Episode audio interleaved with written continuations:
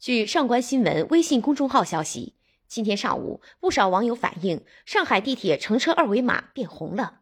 许多乘客称看到红码吓了一大跳，本能反应是遮住手机四处张望，在检查健康码后才发现是虚惊一场。也有人表示吓得瞬间清醒，好歹换个绿码。这究竟是怎么回事？会影响出行吗？上海地铁今天中午对此回应道。尊敬的乘客，为迎接虎年到来，营造传统佳节喜庆氛围，Metro 大都会于一月三十日对新春中国红主题二维码开展试点上线工作，并于当日十点恢复至原先版本颜色。对此给您带来的不便深感抱歉。目前，记者登录 Metro 大都会 APP 看到，乘车二维码已经恢复原版颜色。